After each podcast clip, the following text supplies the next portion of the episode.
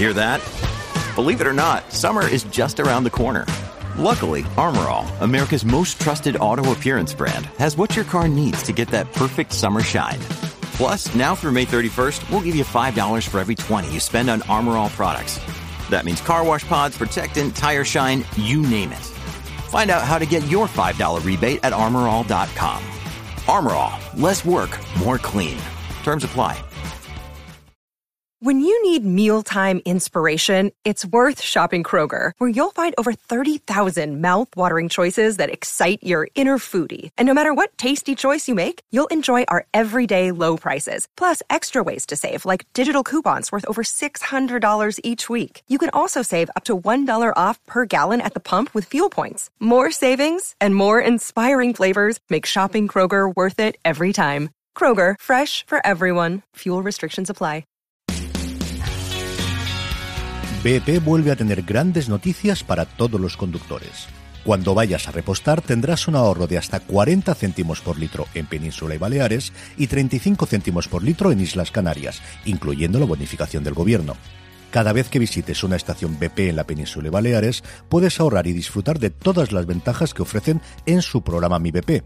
Y si lo haces desde Canarias, podrás disfrutarlas a través del plan Dino BP. Así que ya sabéis, BP nos lo pone fácil para ahorrar al máximo estés donde estés.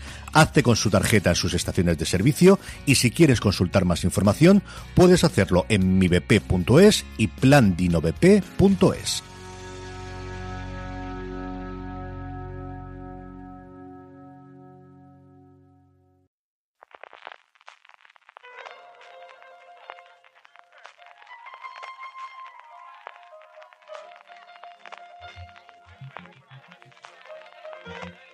Estás escuchando Fuera de Series con CJ Navas.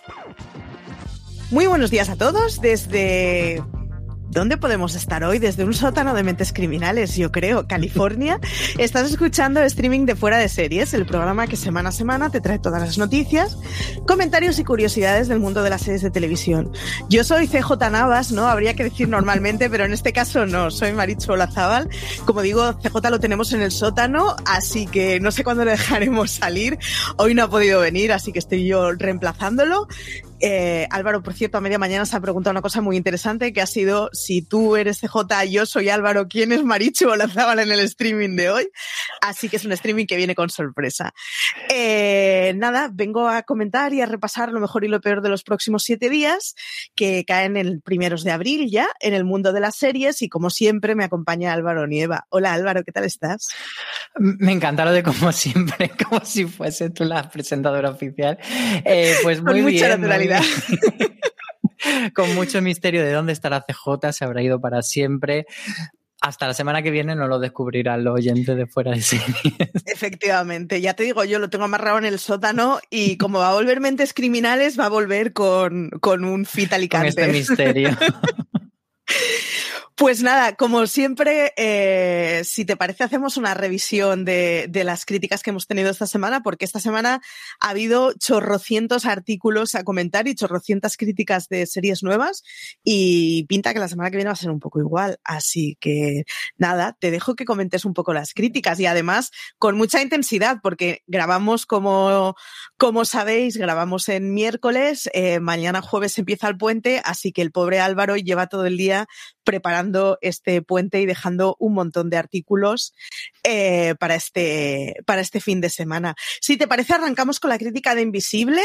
Nunca sé si es invisible, invisible o cómo In, se dice. Invincible o Invincible. Vale, o sea, entiendo yo, porque es in, invencible. A la internacional, ¿no? que, que, que, nos ha traído Amazon, que nada, que por lo que parece tiene toda la sangre del cómic y la mesura de la televisión. ¿Qué nos puedes decir? Eh, pues es una serie eh, basada en un cómic de Robert Kirkman, que es el creador de Walking Dead, pero aquí no viene con zombies, sino que viene con superhéroes. Eh, ya vemos que los superhéroes una de las marcas de la casa de todas las plataformas. Disney pues sale ganando porque tiene a los más famosos que son los de Marvel. Em, luego pues Netflix está tirando por otras cosas como The Umbrella Academy, etcétera. Y, bueno, pues Amazon tuvo ese pelotazo con The Voice y ahora ha tirado con la animación, con este Invincible, que es curioso porque los episodios no son de media hora, que es lo que solemos esperar de animación, sino que son de 45 50 minutos. Y, y lo que nos cuenta Antonio en la crítica, sobre todo, es que es una serie que va mmm, que le ha convencido para empezar y, y, que va muy en la línea de, de, los superiores de The Voice, que es esa gran marca de, de la casa de Amazon. Y bueno, que tiene también como productores a Seth Rogen y a Evan Goldberg, que como sabéis, pues han hecho cosas como Preacher como La fiesta de la salchicha y eso un poco nos da eh, una idea de por dónde va esta, esta serie que también tiene un poco de, comedia negra, además de, de superhéroe. Y bueno, pues ahí queda esta recomendación. A CJ me, me, consta que se la hemos puesto en una televisión a pilas en el sótano y le ha molado, o sea que es fácil que pronto hablemos más de ella porque están tanto CJ como Antonio bastante convencidos con la serie, así que mola. Si te parece, luego seguimos con La Templanza, esa serie de tacitas que no esperábamos, pero resulta que Aloña está bastante living con ella y bueno, ¿qué nos puedes contar de La Templanza? Una sorpresa muy grata, la verdad.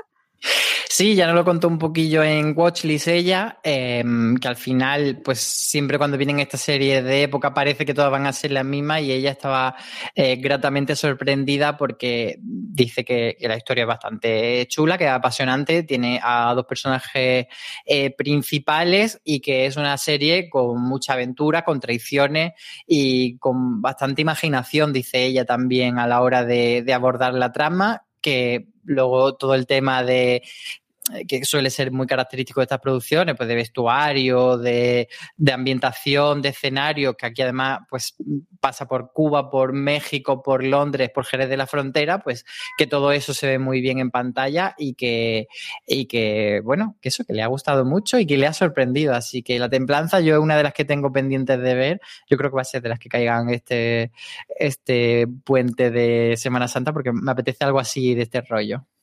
Pero no todo podía ser bueno porque vienen los irregulares. Una serie de la que yo tenía pequeñas esperanzas depositadas que a mí no me ha convencido del todo y parece ser que no soy la única porque Antonio nos ha hablado de ella también. Bueno, tú tenías pocas, alguna esperanza, no tenías muchas, ele muchas y elevadas esperanzas. A ver, es que a mí me dijeron Sherlock Holmes con poderes y claro, Sherlock Holmes, Marichu Palmea, esto es así. Sherlock Holmes con poderes sonaba muy bien. Sí, yo creo que al final eh, sabíamos que, que, Sherlock y, Walsh y Watson no iban a estar eh, como protagonistas, pero siempre interesante eso de, bueno, te muestro otro rinconcito de un universo que ya conoce y le doy un giro, etcétera. Entonces estábamos todos bastante hypeados con esto, pero mmm, no ha sido la serie que esperábamos. De hecho, la crítica de Antonio es de las más benevolentes, creo, de las que se han publicado últimamente. Y eso que él tampoco dice, es una serie que tengas que ver, pero sí que él, eh, un acto de, de, bondad hacia la serie, pues lo que, lo que hace es destacar la parte que funciona mejor respecto a la que funciona peor. Y él dice que cuando la serie se, se centra en ser un procedimental, tiene atisbos de ser un buen procedimental. Cuando hace esas tramas de el caso de la semana, mientras que lo que falla para él es la trama horizontal de la serie. Entonces, bueno, pues ahí se queda ese de los irregulares. Una lastimica porque el tema podía ser muy chulo y podía tener mucho potencial. Y el título además no viene nada bien si no vas a hacer una gran serie. Bueno, esa es otra, sí, efectivamente. No, no nos dejes tan a huevo el juego de palabras. Y vamos con otra libertad, la película barra serie de bandoleros que ha hecho Urbizu, que reconstruye una España alérgica al progreso, como dice el título del artículo. Tú esta la has visto, así que nos puedes traer o sea, opinión en primera, en primera persona. Yo... Yo la vi, a mí la verdad es que no me convenció mucho porque me daba la sensación de que era una serie de unos personajes que van de un sitio para otro peleándose con gente, pero que no, no llegué a conectar con lo que quería con, contarme la serie o realmente a comprenderlo, que igual es problema mío que no supe verlo. En cualquier caso, quien hizo la crítica fue Antonio Rivera y lo que destaca más allá de, de, la tienes que ver o no tienes que ver, pues es hacer un análisis de, de qué nos habla esta, esta libertad y de cómo eh, pues se utiliza un poco para hablar de, de esa España que, que, sobre todo usa la eh, libertad, usa unos personajes, en concreto a un personaje que es el inglés, que es como un señor que quiere hacer un libro sobre bandoleros y está escuchando la historia de los bandoleros, bueno, pues utiliza este personaje para, para ser la mirada desde fuera, un poco casi como si fuese un, eh, un alienígena, ¿no? Que está viendo esto de, de, los bandoleros en España y entonces, bueno, pues eh, Antonio hace un análisis de un poquillo de, de este personaje y de esta función que tiene la serie. La que también has visto y parece que te gustó bastante más es Besos al aire, esa serie extraña porque es una serie de dos episodios de 80 minutos, así que es, por lo menos es muy creativa en formato. Eh, bueno, yo la he visto, no como dos episodios de 80 minutos, yo la he visto en tropecientas eh, veces y me acercaba un ratito, la quitaba, la ponía, pero eh, la verdad es que me ha gustado bastante y de hecho es una serie quiero recomendarte a ti personalmente porque creo que, te va a gustar. Eh, también la comenté en Watchlist y, y, yo creo que es una serie que puede echarle muy para atrás a mucha gente por el tema de la pandemia y de repente meterte en un hospital y meterte a, a ver todo este momento de, del primer confinamiento, de cuando todavía no sabíamos cómo iban las cosas, si tenemos que usar mascarillas, si no, si el hidrogel. Todo eso está muy bien planteado en la serie y sirve incluso para recordarte cosas que a mí te aseguro que me había, se me había olvidado. O sea, yo no recordaba que cuando la gente bajaba al perro en los primeros días de confinamiento lo hacían sin mascarilla porque en aquel momento no había mascarilla. Era como algo que yo he desconectado de mi cerebro y que para mí, pues siempre ha sido la vida con mascarilla. Y, pero lo que digo, que tiene ese punto de que en principio te echa para atrás, pero luego es casi un poco terapéutica la serie porque te ayuda a reconectar con esos momentos desde un lugar bastante agradable, con unos personajes con los que empatizas bastante bien, que parten de ciertos clichés de, del confinamiento, pues eso, eh, el que se compra un perro para pasearlo porque así puede salir a la calle, eh, una trabajadora de, de un supermercado, eh, la gente que trabaja en el hospital, etcétera. Entonces hace como un mapa de, de diferentes historias que ninguna es rompedora, pero y que todas tienen un final que medianamente te puede esperar, eh, porque es una serie en clave de comedia romántica, pero yo creo que es bastante achuchable. Pues no sé habrá si que darle una oportunidad. Yo a la templanza creo que no le daré este puente, pero besos en el aire no lo descarto. A pesar de que a mí un episodio de 80 minutos me puede durar muchas horas, pero me lanzaré a él. Lo siguiente es el regreso de Line of Duty, que de hecho escribí yo de ella, pero habla Marichu, Zabel. Pero habla, habla tú de ella. No, no, Yo- no, háblame, os- háblame tú porque aunque estés Regreso a Line of. Duty. Eh, mola mucho, la verdad. Pero es que, a ver, Line of Duty ya somos clientela cautiva. El regreso está muy bien. En la crítica no quise poner eh, muchas pistas o muchos spoilers, pero usad el cerebro cuando la veáis, porque recordaréis cosas que nos están mostrando del pasado, aunque directamente no nos lo digan.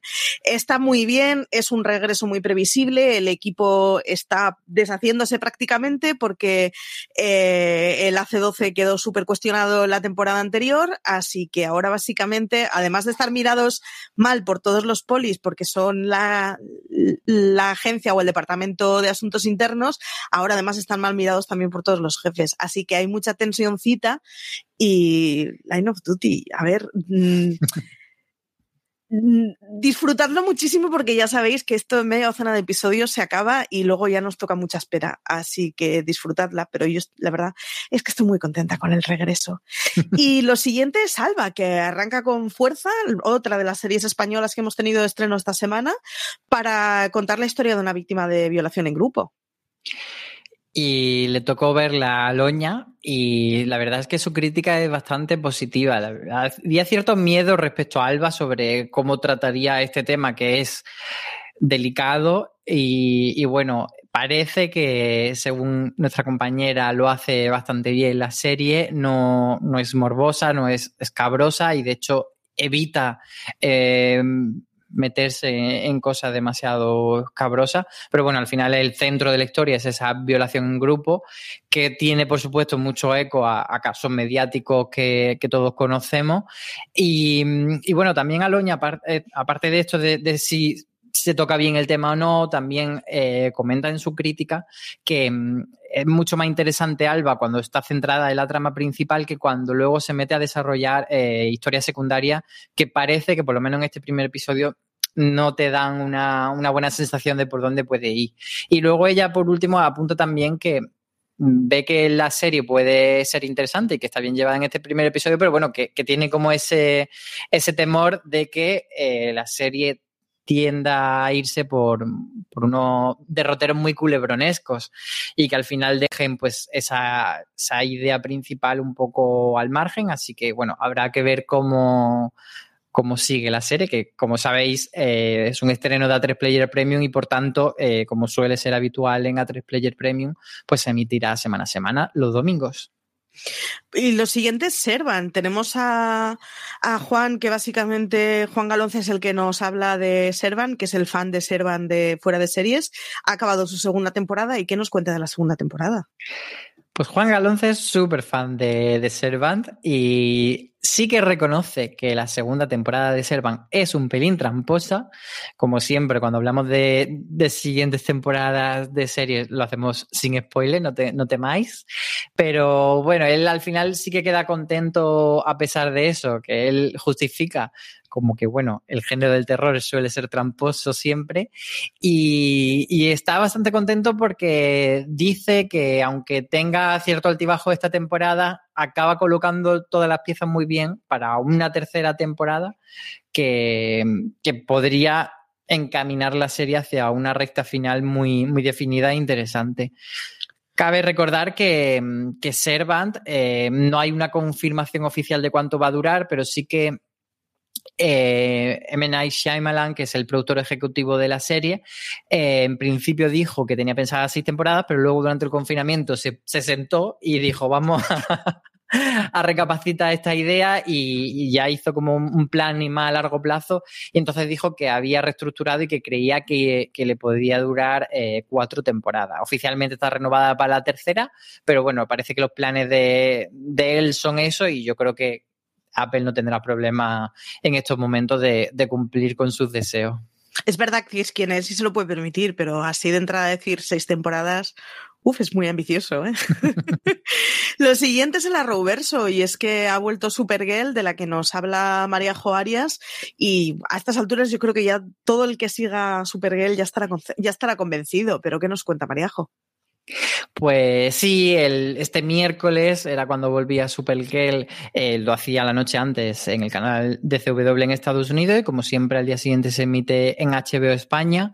Y, la verdad es que ella está bastante contenta con, cómo ha vuelto esta serie que tiene un, un, primer episodio que, como le pasó a muchas series, en realidad formaba parte de, era la cola de la temporada anterior, pero bueno, a ella le parece que como que, como que encajaría bien tanto al final de una temporada como, como al principio de otra, porque es un poco un punto de inflexión. Sí que reconoce que el, villano que interpreta John Cryer, que es eh, el ex Luthor, bueno, pues no le acaba de encajar. A pesar de la interpretación de él, que dice que sí que está muy bien, eh, le parece que, que, es un villano que a veces es agotador y excesivamente previsible y le gustaría que tuviese eh, pues algún villano más, pero parece que no. Y luego nos da tres apuntes para, el final de temporada, para lo que ella le pide a, la temporada, que bueno, pues el primero es que, se despida bien por todo lo alto, el segundo es que no deje de tocar eh, temas sociales, que ha sido una de las señas de identidad de Supergirl a lo largo de sus seis temporadas. Y por último, que, los guionistas dejen de intentar emparejar a cara con, un señor, porque al final es algo que han intentado hacer durante mucha mm, durante el recorrido de toda la serie y que nunca ha acabado de funcionar bien. Así que María dice que por favor, señores, paren con ese intento ya. Yo siempre a favor de quitar relaciones sentimentales de las series, así que la Marichu más romántica está con Maríajo. y pero no todos son críticas, es que en la web hemos publicado un porrón de cosas esta semana, entre otras un artículo escrito por Aloña sobre ficción española, series reales sí, series sociales no. ¿Y qué nos cuenta Aloña en su último artículo?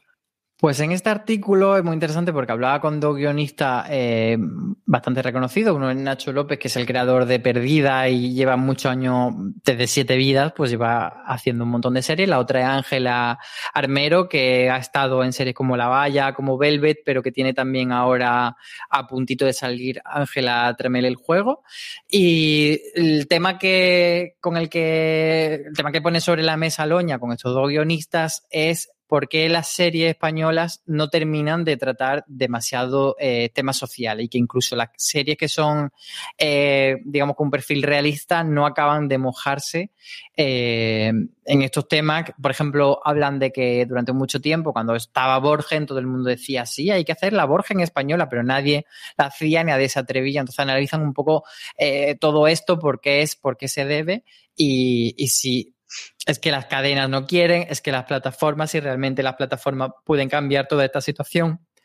Es un tema muy interesante, así que yo os remito a, que vayáis a series.com. BP vuelve a tener grandes noticias para todos los conductores. Cuando vayas a repostar tendrás un ahorro de hasta 40 céntimos por litro en Península y Baleares y 35 céntimos por litro en Islas Canarias, incluyendo la bonificación del gobierno. Cada vez que visites una estación BP en la península de Baleares, puedes ahorrar y disfrutar de todas las ventajas que ofrecen en su programa Mi BP. Y si lo haces desde Canarias, podrás disfrutarlas a través del plan Dino BP. Así que ya sabéis, BP nos lo pone fácil para ahorrar al máximo estés donde estés. Hazte con su tarjeta en sus estaciones de servicio y si quieres consultar más información, puedes hacerlo en mibp.es y plandinobp.es.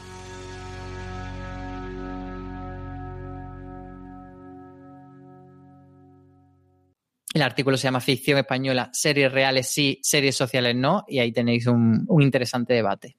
Y podéis ir a fueraseries.com a consultar todo lo que os hemos dicho y otras cosas de las que no hemos hablado que hemos publicado esta semana, pero también podéis acudir al canal de Telegram, eh, telegram.me barra noticias FDS, en donde estamos un porrón de gente, o sea, yo ya he perdido la cuenta de cuánta gente hay metida ahí dentro hablando de series a diario y constantemente, pero eso ya sabéis, podéis acudir siempre al canal de Telegram y comentar con otra gente que también nos escucha, iba a decir seguidores de fuera de series, pero en realidad es gente a la que le gustan las series, que coyunturalmente nos escucha. Así que, que nada, podéis acudir al canal, de, al canal de Telegram o cualquiera de nuestras redes sociales en donde solemos hablar de series a diario y constantemente. Y uno de los que suele hablar de series a diario y constantemente, de hecho, es Luis, que es nuestro community manager, que es eh, el chaval que nos lleva las redes y nuestros corazones y que esta semana va a hacer de Marichu Olazábal llevando la agenda porque si yo soy CJ, ¿quién tiene que ser yo? Pues Luis. Muy buenas, Luis, ¿cómo estás? Muy buenas, encantado, nada, de, hacer tu papel, la verdad. Te veo cambiado, Marichu. Sí, estoy un poco cambiado. Pues toda Pero, tuya la agenda. Pues nada, empezamos el mes de, abril eh, fuerte con la temporada 4 de Wynonna Earp que se meterá en Sci-Fi. El viernes 2 de abril eh, llegan un montón de estrenos con Anatomía de Grey, temporada 17, a Disney Plus Star. Eh, Good Travel, temporada 2, llegará también a Disney Plus. En HBO España eh, se estrenará la temporada 3 de Manifest. Y en Movistar Plus, Merlí Sapere Aude, temporada 2. El domingo 4 de abril, domingo de Pascua, llega a HBO España Reza, Obedece, Mata. Empezamos la semana siguiente, cinco, eh, lunes 5 de abril, con Reunión Familiar, temporada 3 en Netflix, Shakespeare and Hathaway, Investigadores Privados en Paramount Network e Intuición Criminal en AXN España. El martes 6 de abril llega Live a Filming y el miércoles 7 de abril llega Dinero Fácil a Netflix. Pues con eso estamos. Eh, Luis, la pregunta de rigor, ¿a qué tienes ganas tú de echarle el guante a este puente?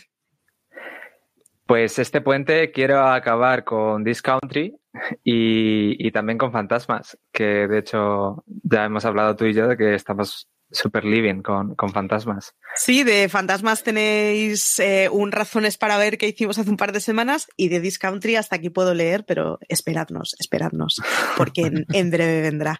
Pues nada, un placer tenerte aquí, Luis, y hasta la próxima semana que haga falta un reemplazo. Ahora, ahora yo ya tengo reemplazo y yo ya puedo hacer campana sin problema. Un besazo, Luis. Un beso, deseando hacer de Maricho otra vez. Pues nada, en esas nos quedamos. Álvaro, ¿tú a qué le tienes ganas? Yo eh, tengo un montón de True Crimes eh, este fin de semana porque tengo unas ganas de ver de Serpent increíbles y eh, Come Reza Ama, que no es Come Reza Ama. come Reza Ama, pero con sangre. Eh, os puedo decir que ya la he visto y bien, bien, muy bien. Así que Álvaro, ¿tú a qué le vas a echar el guante? Pues es que me lo has quitado porque precisamente los dos estrenos de los que tengo ganas son eso.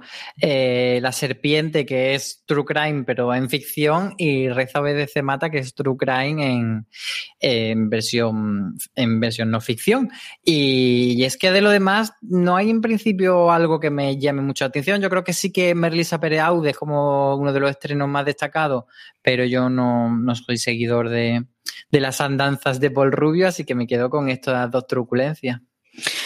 Pues truculencias para este fin de semana, bienvenidas sean. Eh, vienen unas cuantas en el futuro, pero llevaba un par de semanas sin True Crime sangrientos y me lo estaba pasando muy mal, así que maravilloso. Mira, nos dice Turbi25 por el chat, Serpent, así que parecemos que, que hay Nos consta ganas. que Aloña está también así, así que nada, la sí. semana que viene eh, hacemos una sesión de hablar todos de Serpent y de estar todos muy emocionados con asesinos en serie, que luego seguro que alguien nos aclara que eso está mal, pero es lo que hay. Pues nada, si te parece, eh, pasamos a lo siguiente, y es que. Bueno, yo estoy bajándome ya de, del carro de Juego de Tronos, yo os aviso, venimos a hablar de Juego de Tronos porque esto no acaba. Eh, George R. R. Martin esta semana ha dicho que va a hacer un musical en Broadway de Juego de Tronos de parte de la serie. Eh, me, me, parece una cosa muy lisérgica. O sea, no sé qué clase de ácido va a haber que tomar para ver eso, pero bueno. Eh, de hecho, a Álvaro le comentaba, yo quiero que este señor me rompa el corazón definitivamente, que diga que no va a seguir escribiendo, yo ya lo asumo, lo supero, está en su derecho, pero por favor que nos lo comuniquen. Las, la comunicación es lo primero, las relaciones, y en esto está faltando. Así que, ¿qué nos vienes a contar de Juego de Tronos? Porque esta semana hemos tenido otra vez noticias. Pues mira, eh, mañana tenemos una columna de Aloña en su se, protesto, señorías, eh, hablando de este tema de si nos hemos cansado ya de Juego de Trono y que bueno, que va a comentar un poco, pues eso, si, si cuando lleguen los spin-off tendremos ganas porque ya se nos habrá pasado el cabreo, si ya diremos no, por favor, nos da mucha pereza. De hecho, Amanda Díaz 75 también nos dice por el chat, ya da perecita Juego de Tronos. Sí, pues sí, para mucha gente eh, este es el sentir y yo me incluyo, pero bueno, dentro de que yo he acabado muy hasta la nariz de Juego de Tronos, no deja de ser una de las grandes franquicias televisivas que hay actualmente y siempre es interesante pues comentar qué va a pasar con, con Juego de Tronos. Entonces queríamos hoy en el tema de desarrollo que hacemos normalmente en streaming, pues hablar un poco eh, de, de cuál es el, el, momento en el que está la franquicia Juego de Trono y repasar toda esta historia de, de los spin-off y porque además han salido, aparte de, de, ese musical de Broadway, más noticias sobre Juego de Trono. Entonces, si quieres, nos remontamos hasta mayo de 2017 y, y, hablamos de cuándo empezó a, a, tratarse este tema de los spin-off. Si quieres, vamos haciendo un ping-pong y yo voy lanzando una fecha y tú otra. y empezamos con mayo de 2017, que fue cuando HBO confirmó cinco proyectos en desarrollo con cinco guionistas que iban a colaborar con George R.R. R. Martin. Eran Max Borstein, Jane Goldman, Brian Helgeland, eh, Carly Gray y Brian Kochman. Estos cinco están preparando cada uno una serie que ah, ahora veremos si salían adelante. Para que se note que a mí me enseñaron matemáticas. Mayo de 2017, estamos hablando de hace casi cuatro años, señores, y seguimos sin noticias. Y en esto se basa todo mi hate del tema.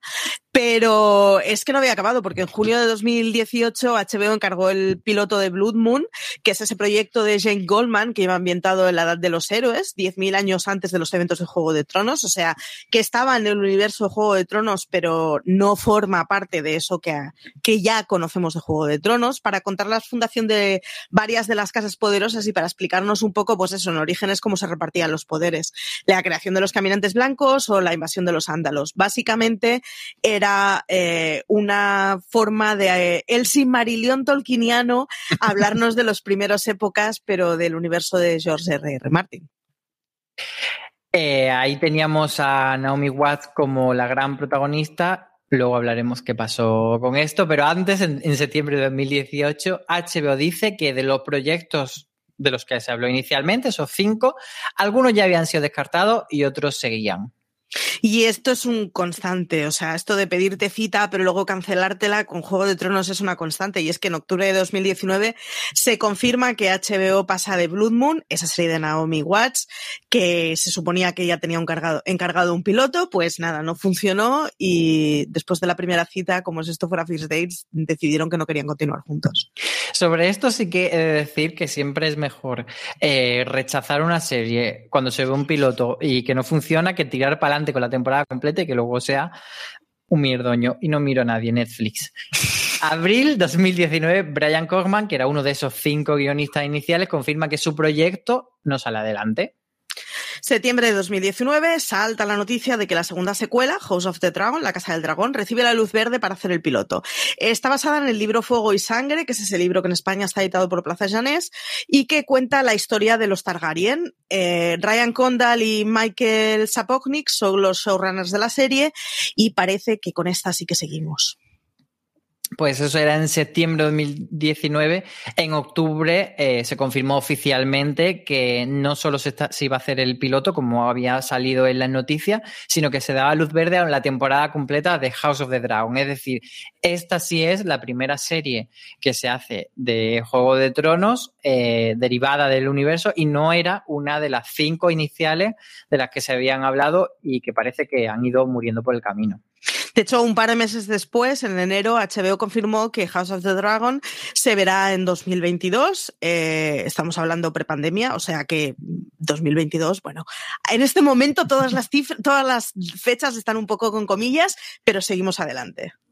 Eso era enero 2020, estuvimos prácticamente un año sin noticias del universo Juego de Tronos. Enero 2021, eh, HBO vuelve a la carga y confirma eh, desarrollos de otros proyectos. Uno es eh, la serie sobre los cuentos de Duncan Egg, que es eso, esos otros libros, esos relatos cortos que hizo George R.R. R. Martin sobre el universo de Juego de Tronos que no sabemos si saldrá adelante, como, como digo, es un desarrollo de serie, pero no es una luz verde de serie.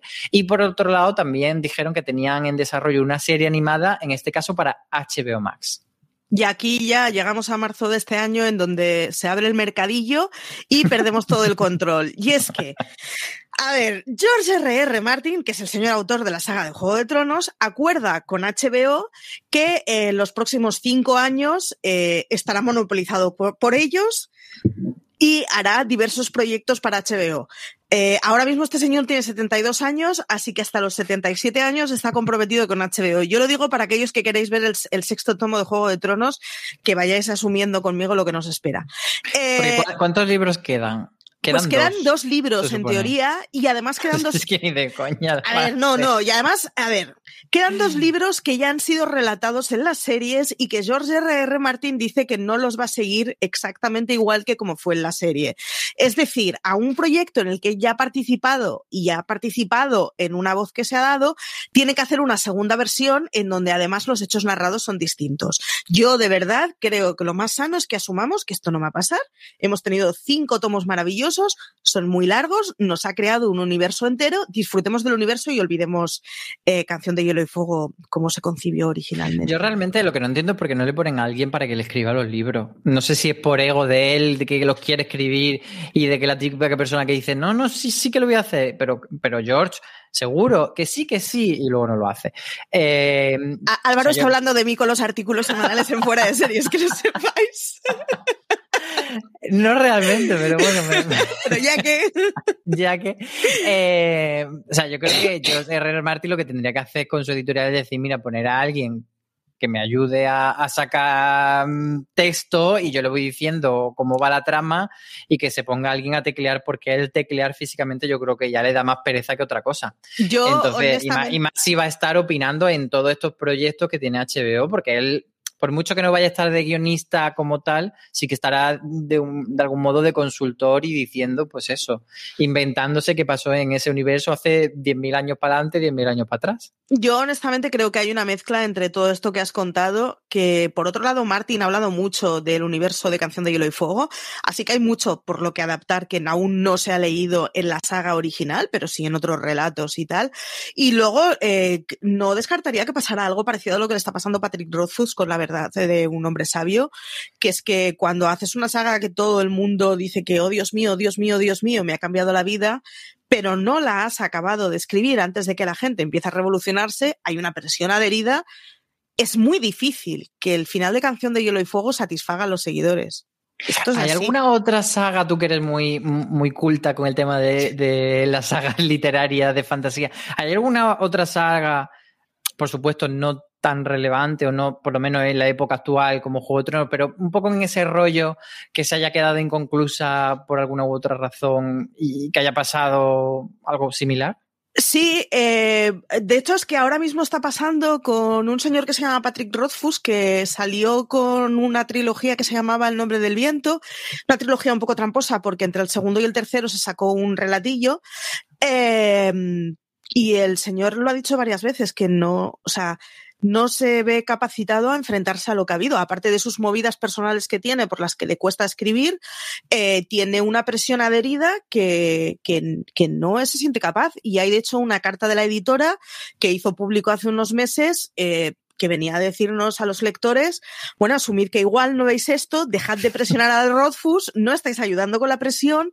Yo ahora mismo no sé si se ha escrito absolutamente nada y es una historia que se publicó el segundo tomo, pues no sé, hará ocho años, una cosa así, y que, que él mismo dice que es que no se siente capaz de escribir y hay una parte de sus moviditas personales, pero hay otra parte de que tiene a todo el mundo haciendo muchas bromas con jajajaja, ja, ja, ja, pero como no publiques el tercero te mato. Y es un poco lo mismo que estoy convencida que la pasaba a Martin. En Gigamés tenían una pizarra maravillosa que era cuántos cientos de personas habían preguntado por cuándo sale el próximo de Juego de Tronos. Y es que tiene que ser muy difícil que cada vez que ves tu nombre alguien diga que eres un vago porque no te has puesto a escribir. Pues igual es eso, igual es otra cosa, yo qué sé. Reduzcamos la presión. Con este señor que me acabas de contar su historia que no lo conocía, me he sentido empatizado muchísimo. Pero con George R. Martin no le veo en ese punto de, de, estar sufriendo con la presión. Yo creo que está todo el día bebiendo vino. O sea, yo me lo imagino como el rey Robert todo el día comiendo jabalí, bebiendo cerveza y rodeado de señoras a las que probablemente le pague. Pero. No.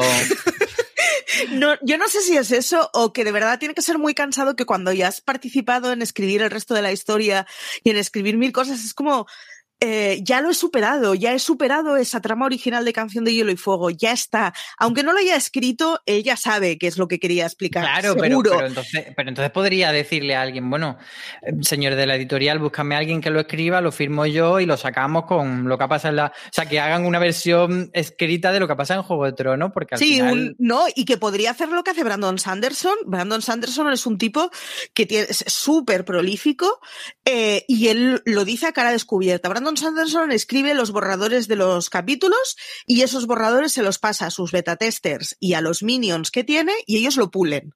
Y Brandon Sanderson pese a que está en absolutamente todo el proceso de producción, lo gran que tiene es la idea que ha tenido. Podría replicar el modelo Sanderson y decir, bueno, pues sí, yo escribo los borradores y las ideas son mías, pero que haya unos minions que lo pulen porque mi genio está para otra cosa y no para unir sujeto y predicado.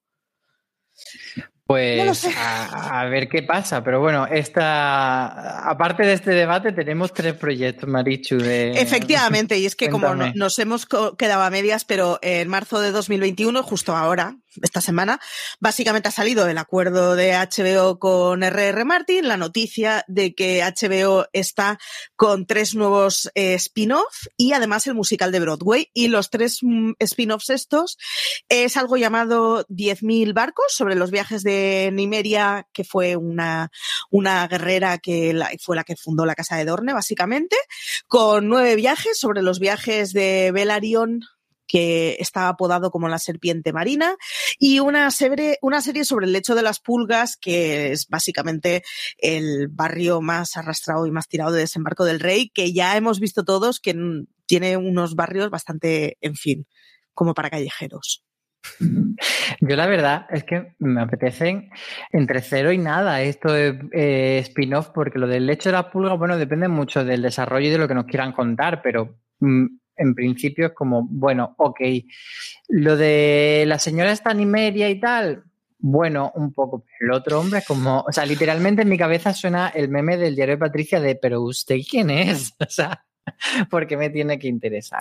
Sí, y además, bueno, ya leeréis la, la, columna de Aloña porque está muy acertada, pero, pero una de las cosas que tiene es que es muy difícil ser la segunda versión cuando la primera ha sido tan exitosa y ha generado tanto. Y una cosa es tipo El Señor de los Anillos, en donde se han producido diferentes productos, pero que en realidad entre ellos la producción ha sido independiente, lo que pasa que la pieza origen es del mismo autor, pero no estás condicionado tanto por lo que otros han hecho. Sin embargo, en Juego de Tronos, HBO ha hecho la apuesta a capitanear todo lo que salga de Juego de Tronos, está muy bien, seguro que les da muchísimos dineros a Tío Gilito, pero claro, eso quiere decir que la gente te compara directamente. Es difícil, es, es, muy difícil lo siguiente que venga, entre otras cosas porque la mayoría de nosotros estamos así de, bueno, está bien, pero pues no sé si me apetece ver una historia de piratas de un señor que no conozco de nada. Pues sí, y, sobre todo si esa historia de pirata realmente tiene algo que ver con lo que nosotros eh, entendemos, sentíamos por el universo de Juego de Tronos, que al final sí, que cuando se expande un universo es interesante que cada serie aporte una cosa distinta, pues eh, lo está haciendo Star Wars, pues una es más de aventuras, otra es más western, etcétera, pero bueno, veremos a ver si Juego de Tronos da para eso o al final será mm, una serie totalmente distinta con señores de época Mm, pseudo medieval y de vez en cuando la posibilidad de que aparezca un dragón. Está por ver. Yo así como propuesta eh, que los señores de HBO pasen de esto y en vez de la serie sobre el hecho de las pulgas nos hagan una serie sobre Ankh-Morpov, la ciudad de Pratchett, y que arranquen con eso, porque la semana que viene hablaremos de guardias guardias, pero estoy muy enfadada. Eh, en fin, si os parece eso, recomendamos que leáis la columna de Aloña, saldrá mañana y mañana saldrá el viernes, ¿no? en realidad.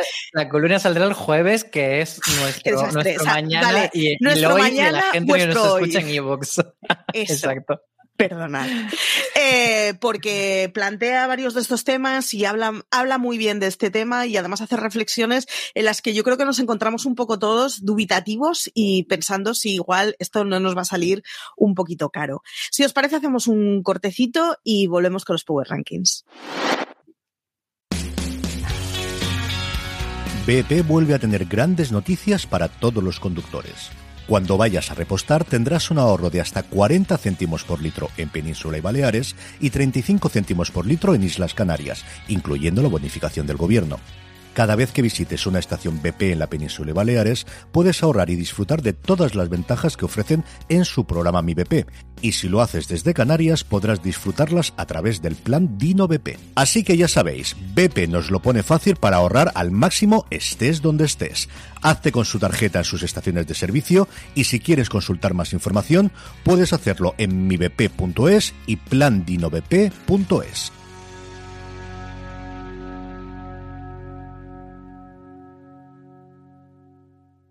Woodhouse Nissan offers a variety of SUVs and crossovers to fit your lifestyle. Whether you're looking for an SUV with high towing capability or a crossover with all wheel drive, you can expect a variety of safety features, plenty of seating, ample cargo space, and innovative design to tackle virtually any adventure.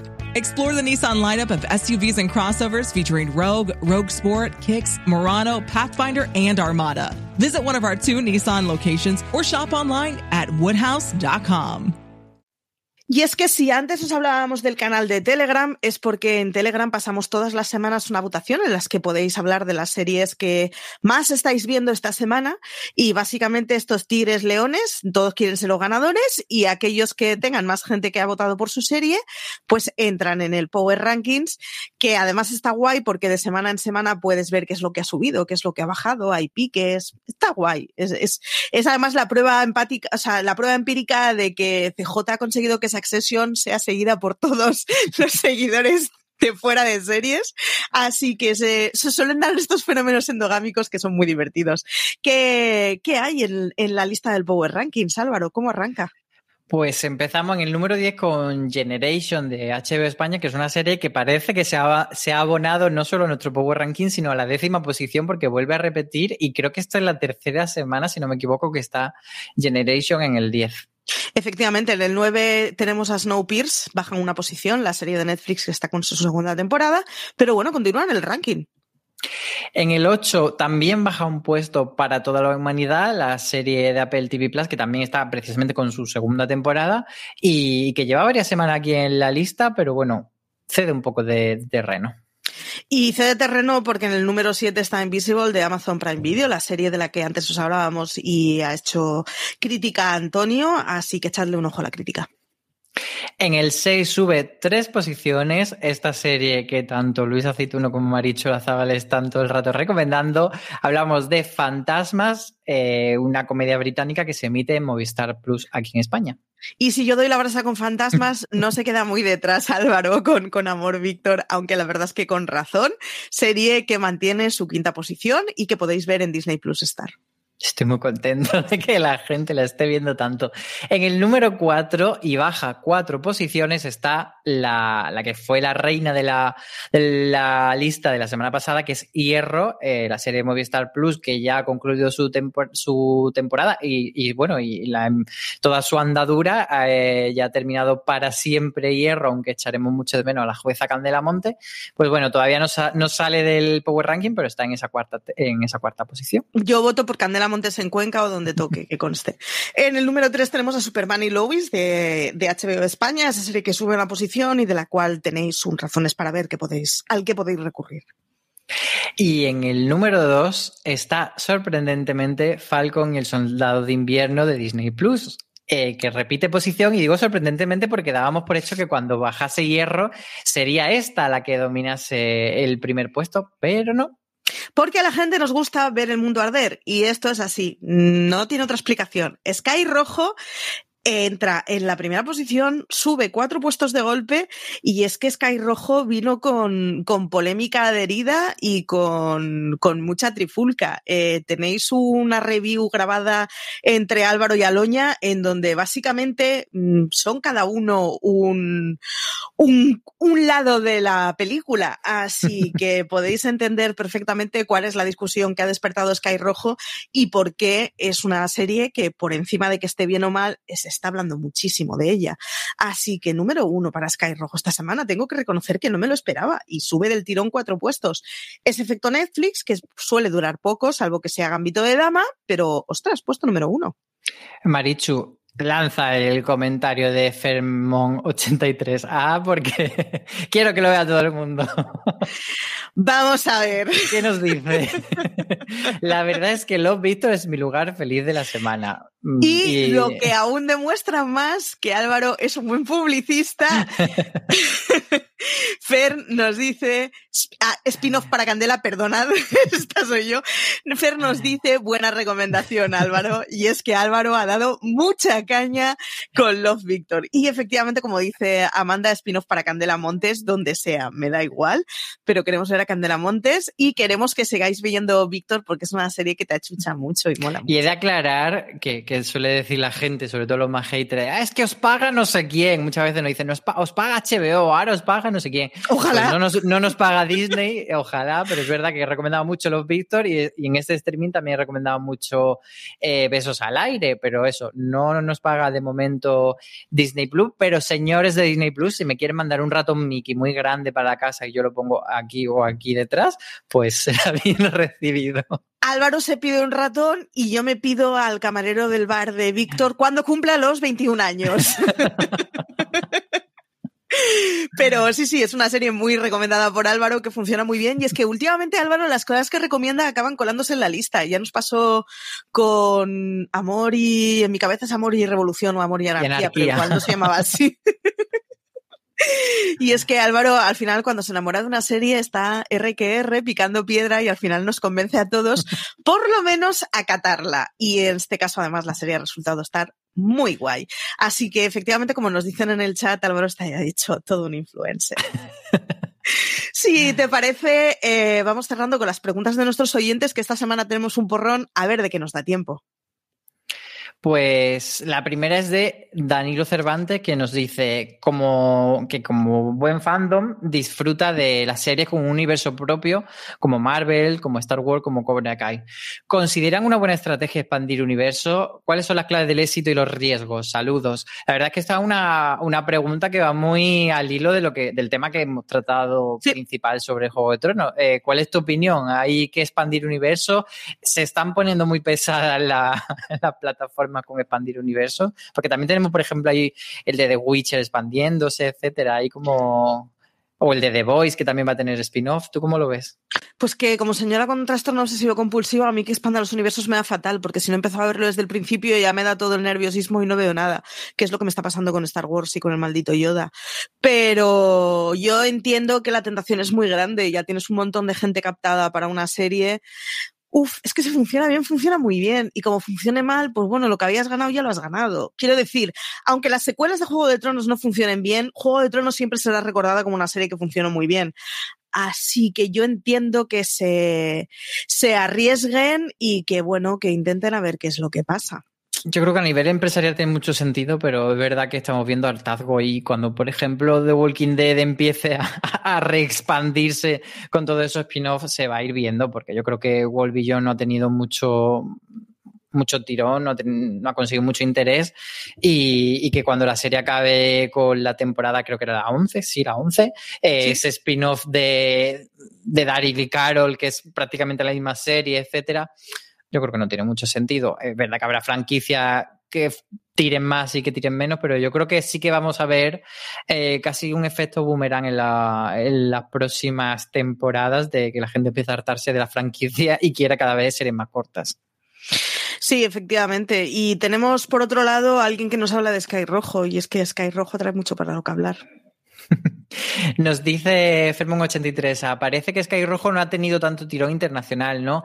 Y la verdad es que me parece una, una apreciación interesante porque yo he estado siguiendo por curiosidad eh, los rankings estos que hace Netflix eh, diarios de las 10 series más vistas en Holanda, las 10 series más vistas en la India.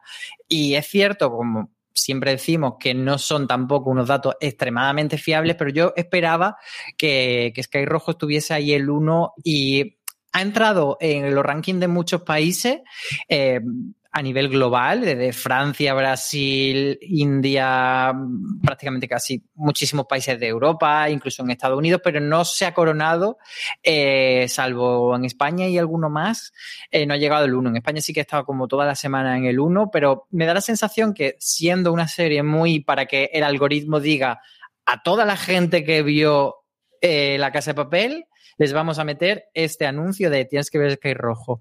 Pues me da la sensación de que, de que eso no ha pasado o de que no ha funcionado especialmente bien y que no ha tenido ese, esa misma repercusión. Sí que es verdad que mm, en los rankings de TV Showtime sí que ha estado arriba arriba, empatada además con Falcon y el Soldado de Invierno, que ya es una hazaña. Pero bueno, al final es que la, la- es difícil hacerse una idea teniendo unos datos tan opacos. Al final es una cuestión de percepción más que de, de rigor. Entonces, bueno, mi percepción es eso, que Sky Rojo ha funcionado, pero no tanto como a lo mejor esperábamos. También es que igual, es que volvemos a, lo mismo de lo que hablábamos antes, es que intentar replicar un fenómeno, hay una serie de cosas intangibles que hace que no sea replicable, o si no, cualquiera con dos tardes que se dedicara a analizar podría hacer una serie de éxito, y no es tan fácil. Hay una serie de componentes que es muy difícil describirlos, o por lo menos eh, darlos para que sean replicables. Sky Rojo es la demostración, y si el gran nombre de Alex Pina no ha sabido mover lo mismo que en la casa de papel, no es solo culpa del producto, sino que hay otras condiciones, como por ejemplo la casa de papel fue un bombazo por la sorpresa y el efecto sorpresa es muy difícil de igualar. Pues sí. Vamos con otra pregunta. Vamos con otra pregunta. Eh, Adrián Duarte nos decía el juego de las series. Menciona esa serie amada y exitosa en todo el mundo y por todos que a ti no te terminó de convencer. Por favor, hatea un poco, Álvaro. ¿Cuál es esa serie? Eh, ay, pues no sabría decir, la verdad, más pillado y un poco yo voy con el mandarino directamente. Eh, aún no me he integrado en la sociedad civilizada que ha visto eh, de Mandalorian y que idolatra al, Baby Yoda, así que mm, no consigo entender ese fenómeno y en general no consigo entender el fenómeno de Star Wars. Lo siento muchísimo. Entiendo que la trilogía inicial petara muchísimo, pero no acabo de entender que las generaciones eh, siguientes estén tan enganchadas. Y desde el chat Amanda nos dice The Wire. Ojo, The Wire. Eh, pues sí, mira, voy a recoger el testigo de The Wire porque The Wire, eh, la gente es tan pesada con The Wire que nunca ha visto The Wire. Es que la gente, porque además es un tipo de pesado, no es un pesado positivo de, ay, tienes que ver esta serie que es muy buena y tú digas, no, es gente que se siente muy por encima por ver The Wire. Es gente que se siente serie filo premium, serie filo VIP por ver The Wire. Eso iba a decir, The Wire hay que recomendarla diciendo, pero no es para todo el mundo, ¿eh? porque no es fácil de ver. hay que hacerla con esa postillita en la que dejes claro el clasismo, decir, yo es que soy muy lista, lo entendido. A ver, que no, que, que, que no, que, que no es una partitura de Rachmaninoff, que es una serie de televisión y se entiende. Eh, yo, yo es que cada vez abogo más porque si no te gusta una serie, pues no te gusta. ¿Qué le vas a hacer, hijo? Por muy bueno que sea, pues por lo que sea, si no te cuadra, no te ha cuadrado. Yo, eh, a ver, digamos que una respuesta más canónica respecto a la, a la, pregunta sería, por ejemplo, The Witcher. The Witcher sí que es una serie que a mí me pareció mm, el horror, los primeros capítulos, no sé si luego de repente se volverá una maravilla, pero de ver, yo los primeros capítulos que vi no me gustó nada. Pero eh, volviendo un poco al tema de The Wire, sí que hay unas series que yo no he visto en el momento por la pesadez de la gente y dos de ellas eh, son Mad Men y Breaking Bad, que las he visto luego, pero era incapaz de meterme en el momento fenómeno Breaking Bad, y porque además, lo siento por, por si alguien se ofende, pero el fenómeno Breaking Bad había un señorismo con esto y, y, de gente pesada mal, porque hay gente pesada bien gente con ilusión, pero el fenómeno Breaking Bad había mucha gente pesada mal. Entonces, yo no digo que sean eh, series malas, por supuesto, son dos series muy buenas y muy recomendables, Breaking Bad y Mad Men, pero en ese momento era tan pesada la gente y tan que se creía que estaba, no sé, siendo iluminada por Dios bendito, que me dio bastante pereza. A mí en general, la gente que recomienda diciendo no puede no gustarte una serie, salvo que hables de las chicas Gilmore, no lo entiendo. lo siento mucho, la vida no funciona así. Así que nada, ahí estamos, que hasta aquí hemos llegado, que estamos ya bordeando la horita. Eh, recordad que tenéis muchísimo más contenido en formato podcast en nuestra cadena, en Fuera de Series, que lo podéis disfrutar en iVoox, en Spotify, en Apple Podcast o en vuestro reproductor de podcast de confianza, que también nos soléis poder ver en YouTube. Y que tenemos muchísimo contenido más en Fuera de Series, tanto en sus redes sociales como en la propia web. Que si nos queréis ver las caras, pues desde hace un par de mesecillos nos podéis ver en YouTube, que ya hemos perdido el miedo a esto de la cámara. Y que, oye, que muchísimas gracias Álvaro por estar aquí con, conmigo esta semana echándome un cable. Y ahora, en cuanto apaguemos, liberamos a CJ del sótano y le damos un, un mendrugo de pan y una hay que, hay que dejar el cliffhanger. Volverá a CJ, se habrá ido de fuera de series para siempre. Chan, chan, no lo sabemos. Pero bueno, muchas gracias por, por ser mi compañera esta semana en streaming. Y muchísimos besos a todos los que nos han seguido en directo, Amanda, Fermon y mucha más gente que ha habido por ahí poniendo comentarios, que siempre nos hace mucha ilusión ver que hay vida al otro lado de la pantalla. Sí, porque efectivamente el streaming es uno de esos programas que emitimos en directo, no es el único, el universo Marvel de los sábados también y Placeres Culpables de los domingos también se suele emitir en directo, así que nos podéis seguir en el canal de Twitch también como si fuéramos jóvenes y rebeldes. Cualquier día me voy a hacer una camiseta y una gorra como la del señor Barnes entrando en plan moderno en las habitaciones y voy a presentarme así.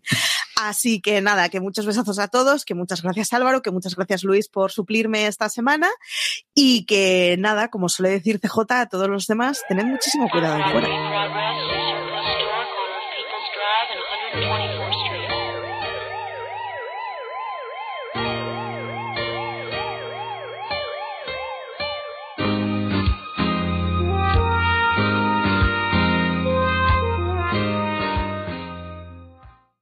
Woodhouse Nissan offers a variety of SUVs and crossovers to fit your lifestyle. Whether you're looking for an SUV with high towing capability or a crossover with all wheel drive, you can expect a variety of safety features, plenty of seating, ample cargo space, and innovative design to tackle virtually any adventure. Explore the Nissan lineup of SUVs and crossovers featuring Rogue, Rogue Sport, Kicks, Murano, Pathfinder, and Armada. Visit one of our two Nissan locations or shop online at woodhouse.com. Si estás buscando un buen podcast de análisis y debate en tu idioma, te invito a que escuches Pulso y Péndulo. Yo soy Carlos Curbelo. Y yo soy Fabiola Galindo. Todos los jueves analizamos temas de actualidad en Estados Unidos y Latinoamérica. Fabi y yo no siempre estamos de acuerdo, pero sí tenemos un objetivo común. Queremos servir como antídoto contra las noticias falsas y la polarización. Pulso y Péndulo. Busca nuestros episodios en Apple Podcast, Spotify o en tu aplicación favorita.